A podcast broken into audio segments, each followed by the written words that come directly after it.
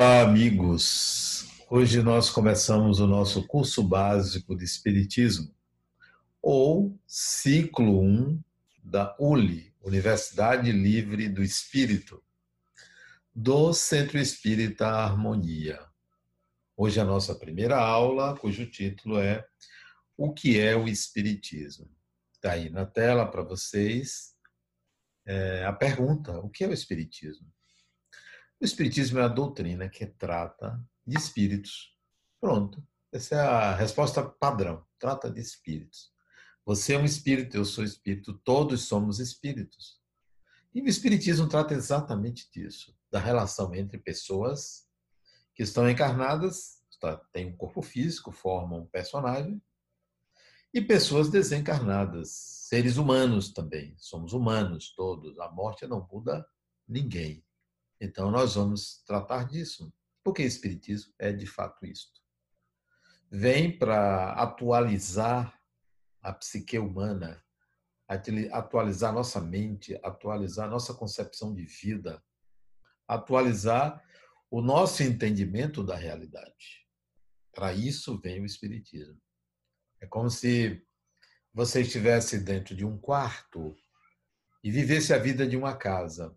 E o Espiritismo abre as portas da casa para você ver tudo que está em volta, como se você só visse por uma televisão antes, dentro de um quarto, não conhecesse a realidade lá fora. O Espiritismo abre esta porta para que você diretamente entre em contato com a realidade. Que realidade é essa? A realidade de que todos somos espíritos. A realidade de que há uma dimensão espiritual. Para isso vem o Espiritismo. E é óbvio que esta nova visão de realidade, de si mesmo como um ser imortal, deve mudar a vida de qualquer ser humano que passe a enxergar de uma forma mais ampla. Se a vida era antes vista como o intervalo entre o nascer do corpo e a morte do corpo, agora a vida é vista como muito antes de formar um corpo e muito depois deste corpo perecer. Um contínuo existencial, que é você, espírito.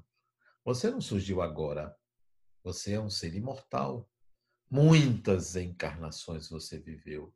Muitas desencarnações você já viveu. E agora está na hora de você entender isso de uma forma mais leve, mais suave, não lhe cobrando qualquer performance para ser imortal, qualquer condição para ser imortal. Você é imortal. Não tem nenhuma condição, bom ou mal, ruim ou bom, você é um ser imortal. Cessa também aquela ideia com o Espiritismo de que você vai para um céu, para um inferno, para um purgatório, para qualquer outro lugar que não seja onde está a sua consciência. O Espiritismo é para isso, para mostrar a sua imortalidade e fazer você entender que há um sentido maior para a vida e você vai entender qual é este sentido. Vamos lá, nossa primeira aula, né? O que está escrito aqui? Deixa eu tirar a minha foto, não sei onde ela está. O Espiritismo é a doutrina que trata da origem e do destino dos espíritos e de suas relações com o mundo material. Espíritos desencarnados, suas relações com o mundo dos encarnados. Então, o Espiritismo é para isso. Não tem outro propósito. Tudo mais é consequência. Tudo mais é a partir desta concepção, desse propósito, desse entendimento para que surge uma doutrina para que ela venha. A propósito de quê? Qual é a utilidade do Espiritismo? Fazer com que você entenda que há uma vida espiritual para a qual você se destina, para onde você vai, eu vou também, de onde você veio. Mas não você como você é hoje. Porque você é hoje aquilo que você construiu nesta vida, mais o que você trouxe do passado. Então, quando você voltar, você não volta o mesmo quando você retornar ao mundo espiritual, à dimensão espiritual, você volta a outro, porque você aprendeu durante toda essa encarnação. Futuramente, daqui a 100 anos, 200 anos, quando você construir um novo personagem para se manifestar, não será o mesmo que você é hoje. Porque você passou anos aprendendo também no mundo espiritual. Porque o aprendizado é contínuo. Você vai voltar diferente para um mundo diferente, porque será uma nova realidade. O Espiritismo trata disso, para você entender essa relação, aprender, relacionar-se com seus entes queridos que já foram pai, mãe, irmão, irmã, filho, avô, avó, bisavô, bisavô tio, tia, qualquer que seja o grau de parentesco, é, marido, mulher, etc., companheiro, companheira. Então você tem também. A doutrina espírita lhe oferece um aprendizado de como fazer isso de forma segura. Como é que você pode se relacionar com seus entes queridos que já foram. Então vamos adiante saber ainda o que é o Espiritismo. O Espiritismo nasceu, surgiu em Paris, em 18 de abril de 1857. Veja que o Espiritismo tem mais de 160 anos que surgiu, abril de 1857. Não existia Espiritismo antes dessa data, não existia. Não vamos confundir espiritismo com mediunidade. A mediunidade sempre existiu. É dos primórdios da vida humana. Sempre existiu mediunidade. Mas não era espiritismo. Espiritismo é uma doutrina, isto é, tem princípios, tem conceitos. Antes não existia. O Espiritismo foi, veio numa época, tem livros que fundamentam, tem uma constituição, tem um endereço, tem um local, tem uma ideia dominante, antes não existia essa doutrina. O Espiritismo é uma religião também. É também uma religião. Nasceu como uma religião. 18 de abril de 1857. A gente vai voltar ainda a essa data. Em que momento histórico o Espiritismo surgiu? O que estava acontecendo até essa data, 1857? O Espiritismo nasceu em Paris, portanto, no, na Europa, no Ocidente. O que acontecia no Ocidente? Até o século XVII, o ser humano era guiado pela teologia, por um estado teocrático, pela religião. A religião ditava a vida das pessoas, o comportamento das pessoas, as regras de convivência, as regras morais, as leis. Tudo era, tudo era ditado pela religião. A partir do século XVII até o século XVII, vamos dizer que foi o fim da Idade Média, até o século XVII, a religião ditava a vida humana. A religião era a lei, determinava costumes, determinava o saber. Não havia ciência, não havia conhecimento humano, tudo vinha do divino, a partir de interpretações surgem um, algumas ideias no início do século XVII, 1600 e pouco, chamadas de racionalismo. René Descartes propõe que penso, logo existo. Qual a importância disso? Penso, logo existo. Antes, a existência humana era determinada pela religião. Deus fez o ser humano. A origem do ser humano, a existência do ser humano está fundamentada na ideia de que ele foi criado por Deus. René Descartes não questiona isso, não entra nesse mérito e diz: penso, logo existo. Minha existência é determinada pelo meu pensar. Eu não vou atrás, eu não preciso ir. Isso era o racionalismo, o começo do racionalismo as ideias de René Descartes. Isso tem uma relevância muito grande. Parece que não, mas isso significa deslocar de fora para dentro. Minha existência não é determinada por um ser externo. Não estou questionando se ele existe ou não, porque isso é uma questão de fé. Descartes diz: se eu penso, eu existo. Acabou. Racionalismo. O racionalismo do século XVII vai dar origem ou vai se juntar às ideias iluministas. Ideias iluministas que surgem a partir do século XVIII. Ideias iluministas. O que são as ideias iluministas? São ideias de que O ser humano é um ser que possui a capacidade de emitir o seu próprio pensamento, a sua própria ideia, o seu conhecimento e não obter de fora do divino, de Deus, da religião. As ideias iluministas são ideias que determinam ou decidem que o homem é dotado de luz, isto é, ele é que dá luz às coisas, ele é que diz o que é as coisas, ele é que denomina. As coisas não devem vir prontas para que ele as aceite. O iluminismo é mais um golpe contra a religião. Aquela religião, a religião formal, a religião dogmática, a religião que discrimina, que é, diz quem deve e quem não deve ir para depois da morte, disciplina a entrada numa outra dimensão. O iluminismo vem trazer uma leveza ao ser humano, porque ele vai excluir um ente que o julga e que lhe diz o que as coisas são e como as coisas são. É ele que tem que descobrir. É o ser humano que tem que descobrir a sua verdade, o seu conhecimento.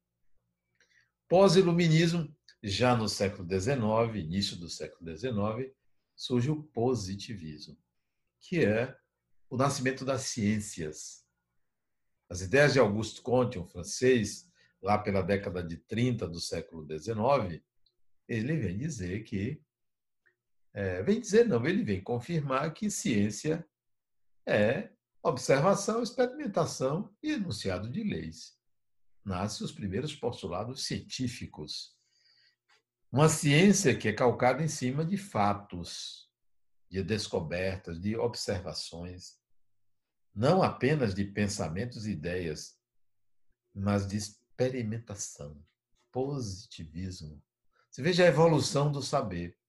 Sai da crença cega para a racionalidade e para a experimentação. É um caminho isso tirar da imaginação para vir para algo prático e pragmático. Nessa mesma época, século XIX, surge o marxismo. Veja que o iluminismo contraria a religião, positivismo contraria a religião, veio o marxismo. Marx e Engels, na Bélgica, publicam o Manifesto Comunista, que sai em defesa do operário, que era escravizado, literalmente escravizado, escravo do seu patrão. Mas no Manifesto Comunista tinha algumas ideias, ou tem algumas ideias que merecem vocês conhecerem. Já conhecem, mas vou lembrar. Que é mais um golpe, era mais um golpe contra a religião. Estava lá escrito no Manifesto Comunista. Um espectro paira sobre os céus da Europa, o espectro do comunismo. E mais abaixo, a religião é o ópio do povo, isto é, a religião entorpece os sentidos, a razão. Então, o comunismo marxista ou marxismo dá mais um golpe na religião. Sem entrar no mérito de que tem razão ou não tem razão, estou apenas afirmando que isso está lá escrito. Mais um golpe contra a religião, que era o ópio do povo. Nessa mesma época,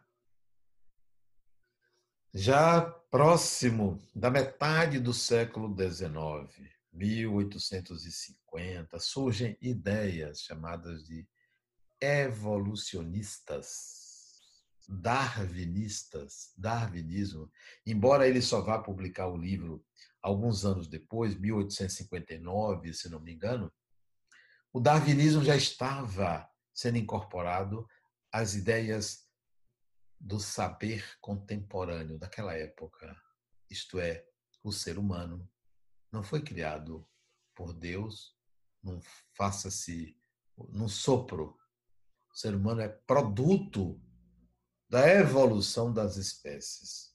Corpo humano descende de espécimes inferiores. Darwin viu encadeamento de complexidade crescente para chegar à condição humana. Isso é, nós não nascemos prontos e acabados, nós somos frutos da evolução. O darwinismo, ou evolucionismo, mais um golpe contra a religião. Esse era o contexto do século XIX. Iluminismo, positivismo, marxismo, evolucionismo. Quatro ismos. Surge um quinto, 18 de abril de 1857. Espiritismo. Mais uma religião. Tinha chance de vingar? Não, porque o pensamento da época era um pensamento contrário à religião. Mas surge, e mais do que isso, vinga, dá certo. A procura pelos livros espíritas foi assombrosa. O que é que está dizendo aí? Que existem espíritos? Como assim? Que há um Deus? E tudo aquilo que o livro dos Espíritos, que foi o primeiro livro, que inaugura o nascimento do Espiritismo, vinha trazer. Primeira edição, esgotou rapidamente. Allan Kardec, que é o editor, o editor não, o compilador, apressou-se em fazer uma segunda edição ampliada, porque as ideias foram aceitas, porque parecia também vir de uma evolução do conhecimento humano, o Espiritismo. Então ele nasce nessa época e vinga em Paris.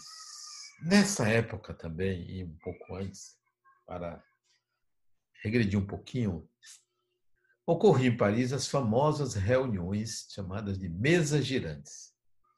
Um grupo de pessoas se sentava numa sala pequena, 20, 30, 40 pessoas, e colocava uma mesa no centro, uma mesinha no centro da, da sala e com o alfabeto escrito no chão. Letra A, letra B, letra C, né? palavra sim, palavra não, números de 0 a 9.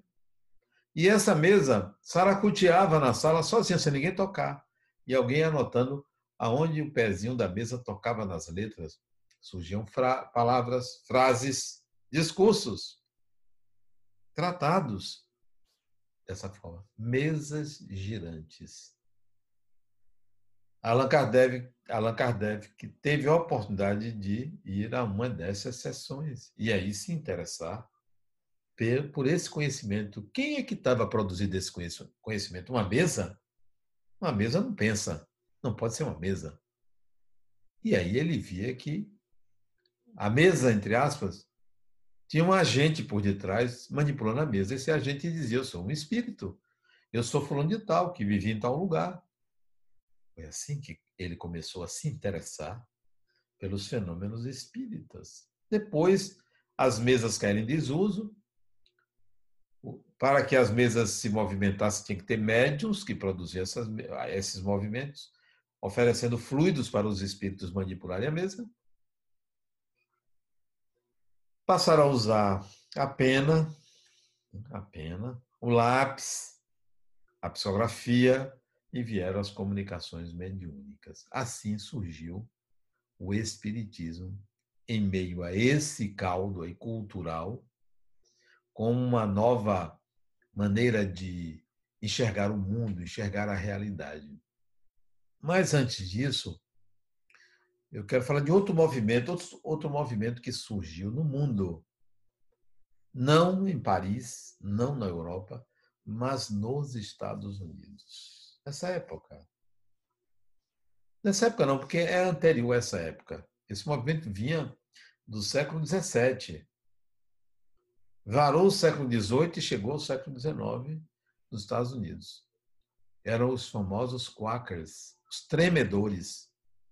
Pessoas que eram praticantes de uma religião, que se comunicava essa religião com o Espírito Santo, protestantismo.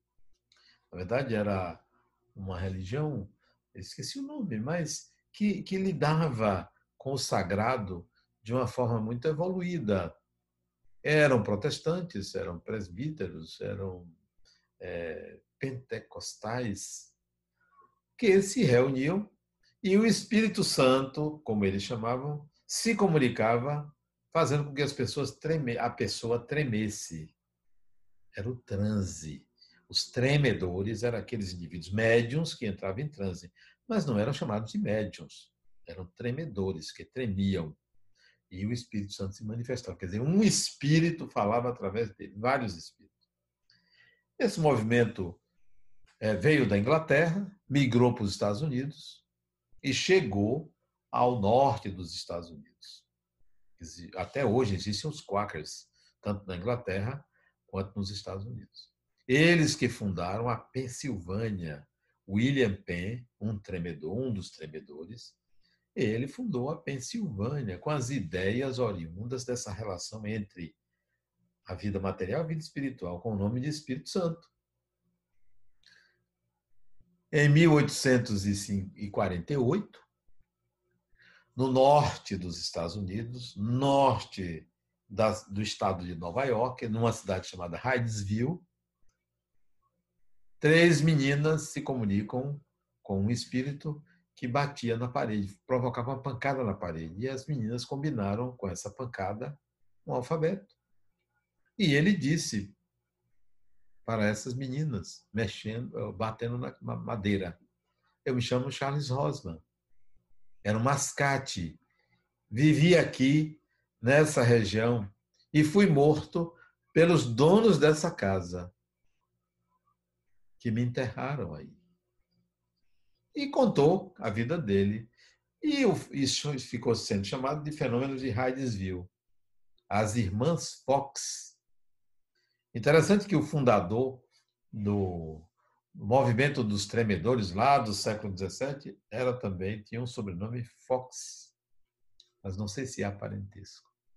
O fato é que as irmãs Fox, o que aconteceu em Hydesville, ficou conhecido no mundo inteiro como se os espíritos. Isso em 1848, no mesmo ano, no mesmo mês que o Manifesto Comunista era publicado na Bélgica. No mesmo mês, lá nos Estados Unidos, os espíritos se comunicaram, como que fazendo um contraponto entre um movimento e outro. Então nós temos aí mais uma, um anúncio dos espíritos, ó, nós chegamos. Chegaram na América, nos Estados Unidos, chegaram é, em Paris. Aqui na Bahia também tinha reuniões mediúnicas movidas pelo interesse de saber, sem que existisse o Espiritismo. Depois que o Espiritismo surgiu, essas reuniões passaram a acontecer nos moldes ditados pelo Espiritismo. Então, foi assim que começou esse movimento chamado Espiritismo, dentro desse contexto, que se ampliou para o mundo. Eis os princípios básicos do Espiritismo. Princípios básicos. De que fala o Espiritismo? A primeira questão que o Espiritismo traz é sobre Deus. Retirando todos os adjetivos existentes sobre Deus, apenas dizendo Deus é a causa primeira de todas as coisas. Isto é, Deus é o Criador. Só diz isso. Deus é o Criador. Deus se depreende da complexidade da criação, da vida. Não é possível que isso tenha vindo do nada. O nada não gera nada. Se houve um surgimento é porque algo fez isso para nascer uma criação tão complexa deve ser um ser complexo. Só uma inteligência suprema pode gerar algo tão inteligente. Então, o Espiritismo propõe a essência de Deus sobre esse argumento. Um Deus único. Não é o Deus de A, das religiões, apenas conceitua, dá um conceito sobre Deus para o seu entendimento. Segundo princípio básico, existem espíritos, todos somos espíritos. Os espíritos permeiam a vida, participam de nossa vida, comungam conosco. Espíritos são pessoas, pessoas são espíritos. Espíritos são seres humanos sem o corpo físico. Seres humanos com o corpo físico são espíritos. Eu sou um espírito, você é um espírito. Somos todos espíritos. Não há diferença entre estar encarnado e desencarnado no que diz respeito à essência da pessoa. somos seres humanos. Espíritos são pessoas. Bote na sua cabeça. Espíritos são pessoas. Se alguém disser assim, eu tenho medo de espíritos, você fala assim, você tem medo de pessoas? Como assim você tem medo de pessoas? Ah, mas eh, eu tenho medo, eu me arrepio. Impressão pura, condicionamento. Espírito é pessoa. Não vai fazer com você nada mais do que você merece em qualquer circunstância. Não tem poderes sobre você, sobre ninguém. São seres humanos, são pessoas. Então o, espírito, o Espiritismo diz: existem espíritos, ponto. E são seres imortais. Mas ainda, o Espiritismo fala da imortalidade, que é a continuidade do eu. Morre o corpo, mas você continua consciente de si. Esta consciência que a gente aponta para a cabeça não está na cabeça. Essa consciência está no espírito. Essa consciência vive um eterno presente. Você está aqui agora, seu corpo desencarna, desencarnando, você vai estar aqui agora, no momento e onde você estiver. É você e você. Você pode até adormecer. É como você vai dormir todo dia. Você dorme, acorda, continua sendo você. Você não mudou porque você dormiu e acordou. Você dormiu, a consciência apagou, porque ela depende do corpo para se manifestar. O corpo morre, a consciência apaga e a consciência se vê na dimensão espiritual com outro corpo, corpo espiritual, que é um corpo físico também, mas não tem a densidade de carne, mas é um corpo físico chamado de perispírito, ou elemento intermediário entre o espírito, a essência, e o corpo. Então, você vive uma eterna consciência. A eternidade, a imortalidade do espírito, esse eterno presente. Estar num presente interior. Mas ainda, espíritos evoluem. Evo, o princípio da evolução. O Espiritismo prega a evolução do espírito. Você está sempre evoluindo. Você não retroage. Você não reencarna como um animal. Você está sempre evoluindo, sempre aprendendo. Errando ou não, você está sempre aprendendo. A vida é sempre eterno aprendizado. Nós evoluímos desde o princípio espiritual, lá nos primórdios da sua criação até hoje, milhões de anos atrás. Você surgiu e vem se desenvolvendo, desenvolvendo até chegar à condição humana. Há 400, 500 mil anos atrás ou mais, surge o primeiro ser humano. Primeiro ser humano, produto da evolução. E nós continuamos evoluindo. Vamos continuar evoluindo. O espírito sempre evolui. O princípio da natureza é a transformação constante, é o movimento constante para a evolução de novas formas novas manifestações. Mas ainda, o Espiritismo traz conceitos sobre mediunidade. Não inventou, sempre existiu. O Espiritismo não inventou Deus, não inventou Espírito, não inventou imortalidade, não inventou evolução. Sempre existiu. O Espiritismo vem dar explicações sobre isso. Sobre a mediunidade. E o que é a mediunidade? É a faculdade que todo ser humano possui de estabelecer uma comunicação com seres que estão em outra dimensão. Pronto. Mediunidade é isso. Você é médium, eu sou médium, todo mundo é médium, em grau menor ou maior, ostensivo ou não. A mediunidade é uma faculdade que todo ser humano possui, que capacita a gente a manter contato com outros espíritos que estão fora do corpo, que estão em outra dimensão. Você é médium, todos são médios, não é uma crença, está presente nas religiões, está presente na vida humana. É uma atualização do ser humano que o permite transcender mediunidade. Reencarnação, outro conceito. O Espírito não inventou a reencarnação. A crença na reencarnação é antiquíssima. O Espírito, o Espírito veio explicar que a reencarnação, a gente reencarna, forma um novo personagem para evoluir, para aprender. Reencarnação é um processo educativo. Você reencarna para você aprender. Estamos sempre aprendendo. Reencarnando, desencarnando, reencarnando, desencarnando. Até quando este corpo, esta vida material não nos oferecer mais nenhum aprendizado, a gente vai passar para um outro estágio, não mais precisar reencarnar. Mas por enquanto, todos que estão na Terra ainda precisam voltar e reencarnar, porque ainda temos muito que aprender nesse planeta. Muita coisa com as nossas relações. O processo de aprendizagem é contínuo e a reencarnação possibilita isso. Entre uma encarnação e outra, pode ser dias, meses, anos, séculos, varia de espírito para espírito. Mas todos nós reencarnamos. Ok? E outro conceito que o Espiritismo traz, eu separei sete conceitos. O Espiritismo tem uma ética, a ética do Espírito. O Espiritismo retira da moral cristã, de algumas parábolas de Jesus, de algumas afirmações de Jesus. Então, o Espiritismo é também uma religião cristã. Não é o cristianismo, porque tem muita coisa no cristianismo que o Espiritismo não assimilou até não concorda com o cristianismo. Mas tem algumas ideias de Jesus que o Espiritismo incorpora como sua moral.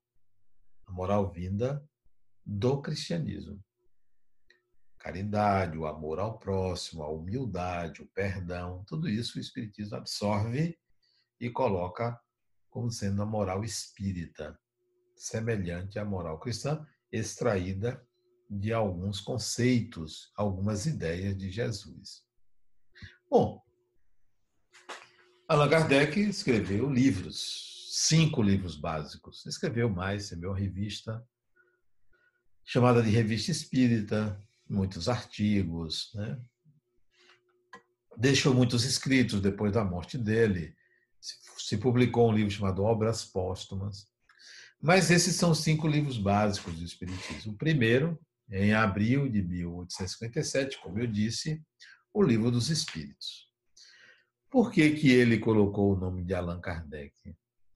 Ele era um pedagogo, um professor, dono de uma escola. Ele escreveu livros com o nome dele. O nome dele era Leon Hippolyte Denisard Rivail.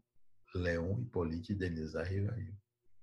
Professor conhecido na, em Paris, Participou da reforma do ensino francês naquela época, do ensino da língua francesa. Tinha estudado na Suíça. Falava, escrevia, traduzia do inglês, do alemão. Ele conhecia outras línguas. Então, tinha escrito livros com o nome dele. Quando ele fez o trabalho de compilação do Livro dos Espíritos, ele fazia perguntas, mandava para os vários grupos mediúnicos que existem em Paris, fora de Paris, no mundo, recebia respostas, juntava aquelas que coincidiam, as respostas ele publicava. Então, o Livro dos Espíritos é o resultado de um trabalho de pesquisa. Aquilo que era possível à época. Então, ele, para não colocar o nome dele, porque as ideias não eram dele, o livro não foi escrito por ele, mas sim veio de espíritos que davam as respostas, muitos espíritos. Não foi ele o médium que psicografou, não. Ele se utilizou de muitos médiums. Ele botou um pseudônimo. Allan Kardec é um pseudônimo. Que um espírito disse a ele que ele foi um sacerdote druida lá na Gália Antiga, que tinha esse nome, Allan Kardec. Aí ele botou o nome, o Livro dos Espíritos, por Allan Kardec. Então, é um pseudônimo de Leon Hippolyte Denisard Rivail, um professor, um pedagogo, que estudou lá na, na Suíça, com Pestalozzi. Era um aluno brilhante, veio aos 21 anos para a França e montou uma escola onde ele ensinava várias matérias. Bom, em 1857 ele publicou. Então, nasceu o Espiritismo aí. O Espiritismo nasceu exatamente aí, não existia antes. 18 de abril de 1857. Em 1861, sim, daí em diante foram várias edições. Hoje nós trabalhamos com a tradução da terceira edição francesa de Allan Kardec. Bom, em 1861, ele publica um outro livro, o livro dos médiuns, tratando de mediunidade, o que é, quais são os inconvenientes, quais são os perigos, quais são os riscos, quais são os tipos de mediunidade, como você lida com a sua mediunidade. Um tratado sobre mediunidade que ele chamou de O Livro dos Médios. Tinha o Livro dos Espíritos para o Livro dos Médios. Em 1864, ele publicou o Evangelho de acordo com o Espiritismo, o Evangelho segundo o Espiritismo. Isto é, o que, é que o Espiritismo diz do Evangelho? Allan Kardec submeteu algumas máximas que Jesus disse, alguns enunciados, de onde ele tirou aquela moral cristã. Ele analisou de acordo com o Espiritismo. Fez uma análise. O que é que Jesus queria dizer? Então, o Espiritismo analisando o cristianismo, aquele pedaço do cristianismo. Por isso que o título é Evangelho segundo o Espiritismo. Então, o Espiritismo veio explicar o Evangelho que não era explicado da forma como deveria. Então, ele publica em 1864.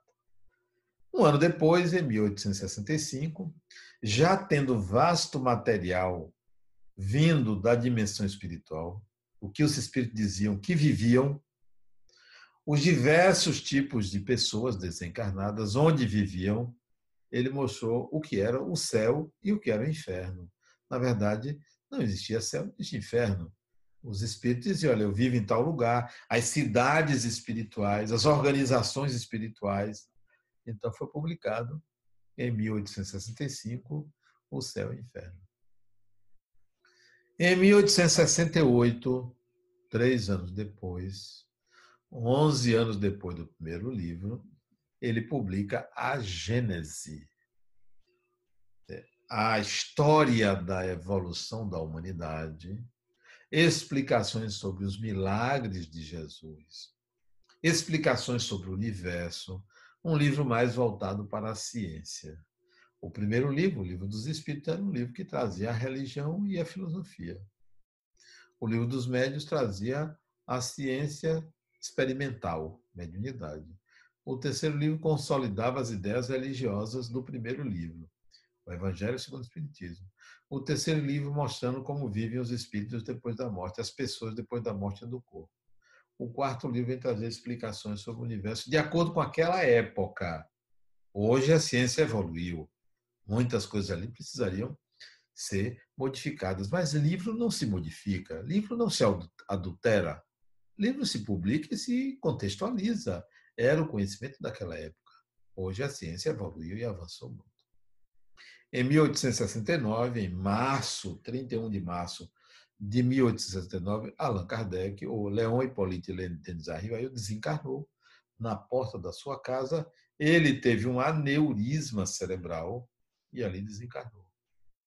Aos 50, e ele nasceu em 1804, aos 50, antes de completar 55 anos, ele desencarnou em março de 1869. A partir daí, o espiritismo se desenvolveu, se desenvolveu também, continuou se desenvolvendo, veio para o Brasil. As obras foram traduzidas no final do século XIX. Século XIX foi pródigo em grandes descobertas e no surgimento de novas ideias para a humanidade nos mais diversos campos da ciência, da filosofia, da moral e das artes. Trouxe ao ser humano conhecimentos significativos acerca de sua origem, de sua constituição e do funcionamento de seu corpo. Muitas das realizações do século XX se deveram ao surgimento de ideias e ao trabalho desenvolvido no século anterior. Então, o século XIX foi um século muito pródigo muito pródigo. Muita coisa se descobriu. Aí veio o século XX. Ok? Está aí. A época do surgimento do Espiritismo. Ah, deixa eu ver o que, que tem escrito aí. Isso aí eu já, já falei sobre Darwin, o ambiente evolucionário da Revolução Francesa, as ideias dos enciclopedistas se apoiam na técnica na industrialização, opunha-se ao racionalismo, então estava nascido em pleno florescimento das ciências experimentais, uma contraposição tradicional e religiosa. Então, isso eu já disse, por isso que eu não vou ler todo. Ah, isso é muito grande, também não vou ler. Mas aí tem, ó, quem era, aquilo que eu expliquei sobre é, Allan Kardec, nascido em 1804, em Lyon, na França, é, filho de juiz de direito, estudou em Verdun, na Suíça, com pestalose, magistério, fundou escola, dedicou-se à tradução de obras, tal, tal, tal. É, Casou-se aos 27 anos. É a história aí de Allan Kardec. É, foi convidado para ir conhecer as mesas girantes, tal, em 1855, tal, quando ele começou aos 54 anos. Aos 50 anos. Bom, eu falei que ele desencarnou em 69, então não foi aos 54 anos, foi aos 60, quase 65 anos. Eu corrigi o que eu disse, que depois eu li ali. Estamos longe de alcançar a verdade sobre as coisas penetrares da essência divina, portanto, não chegamos ao limite do saber.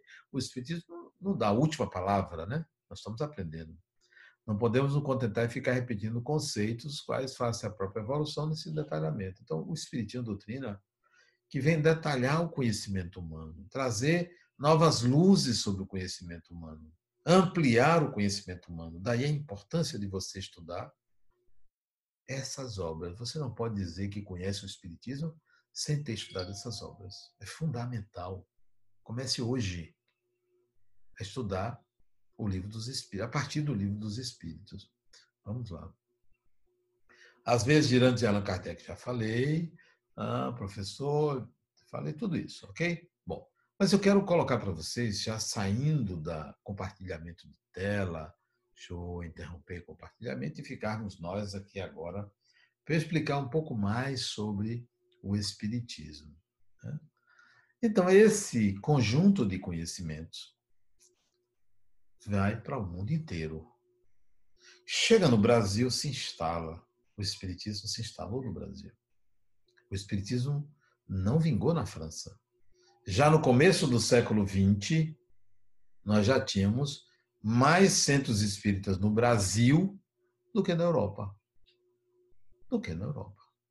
Por que o Espiritismo veio para cá e vingou? E hoje é o país mais espírita do mundo. Tem milhares de centros espíritas aqui. O segundo, milhares. Talvez chegue a 10 mil centros espíritas. Talvez, eu não tenho certeza. Mas declarou-se que 3% da população brasileira é de espíritas. 3% de 200 milhões são em torno de 6 milhões de espíritas. Mas essa quantidade não importa. Eu só quero dizer que tem muitos centros espíritas. Talvez quase 10 mil. Pois bem, o segundo país que tem mais centros espíritas não tem 200 centros espíritas, que é Portugal, por causa da língua portuguesa. No restante do mundo, todos os centros espíritas, todos não, 99% é feito por brasileiros que moram fora do Brasil. Estados Unidos, França, própria França, Alemanha, Itália, Japão. Onde você pensar, são a maioria feita por brasileiros, os centros espíritas. Então, nós podemos dizer que o Espiritismo se tornou uma religião brasileira. Por que o Espiritismo se tornou uma religião brasileira? Porque nós somos o único país do mundo que se formou a partir da mistura de três etnias: a etnia índia, a etnia negra e a etnia branca três, que aqui chegaram, quase que simultaneamente, claro, o índio primeiro, em seguida o negro, no século XVI, junto com o branco, no século XVI. Essa mistura nasceu uma nova, não vou dizer etnia, um novo conceito de personagem, oriundo de três DNAs diferentes. O que isso tem a ver com o Espiritismo? A mistura do negro com o índio. Ambos têm a mediunidade à flor da pele. O negro com suas religiões tribais, africanas, a quem devemos essa sensibilidade mediúnica fantástica que o brasileiro tem, e o índio com suas práticas ritualísticas e mediúnicas. Junta-se ao branco europeu e surge um novo ser, o brasileiro com a mediunidade à flor da pele. Você vê o quanto nós somos místicos, sensíveis, buscamos o espiritual com avidez muito grande. Veja a quantidade de novelas que tratam disso no Brasil. A crença na reencarnação no Brasil supera a casa dos 80% de habitantes, independentemente da religião. Porque nós somos mediúnicos. Por isso que o Espiritismo se tornou uma religião brasileira. Se a gente quiser ampliar o número de adeptos em outro país, nos moldes como nós fazemos o Espiritismo, praticamos o Espiritismo, não conseguiremos. Porque é, é tipicamente brasileiro. Mas o conhecimento que o Espiritismo traz não é brasileiro, é universal. Mas ele é praticado de uma forma brasileira. Século XX surge um fenômeno. O Espiritismo veio da França pelos intelectuais. Era praticado por intelectuais, quem sabia ler.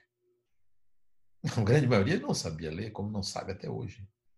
Não sabia ler, eram os intelectuais. O Espiritismo veio pelo meio intelectual. Depois as obras foram traduzidas no final do século 19. Mesmo assim, o povo brasileiro não sabia ler. A maioria era analfabeta, a maioria, grande maioria era analfabeta. Como hoje, boa parte é analfabeta. Então veio na classe mais alta. Mas teve um fenômeno que popularizou o Espiritismo. Vulgarizou o Espiritismo, um fenômeno chamado fenômeno Francisco Cândido Xavier, ou Chico Xavier, que a partir de 1931, 31 aos 21 anos, ele começa a produzir livros, muitos livros, muitas psicografias. Viveu até 92 anos, até o ano de 2002. 92 anos de uma produção enorme de livros, mais de 400 livros. 400 livros. Se você pegar isso em 80 anos, vai dar quatro livros, cinco livros, quatro livros por ano.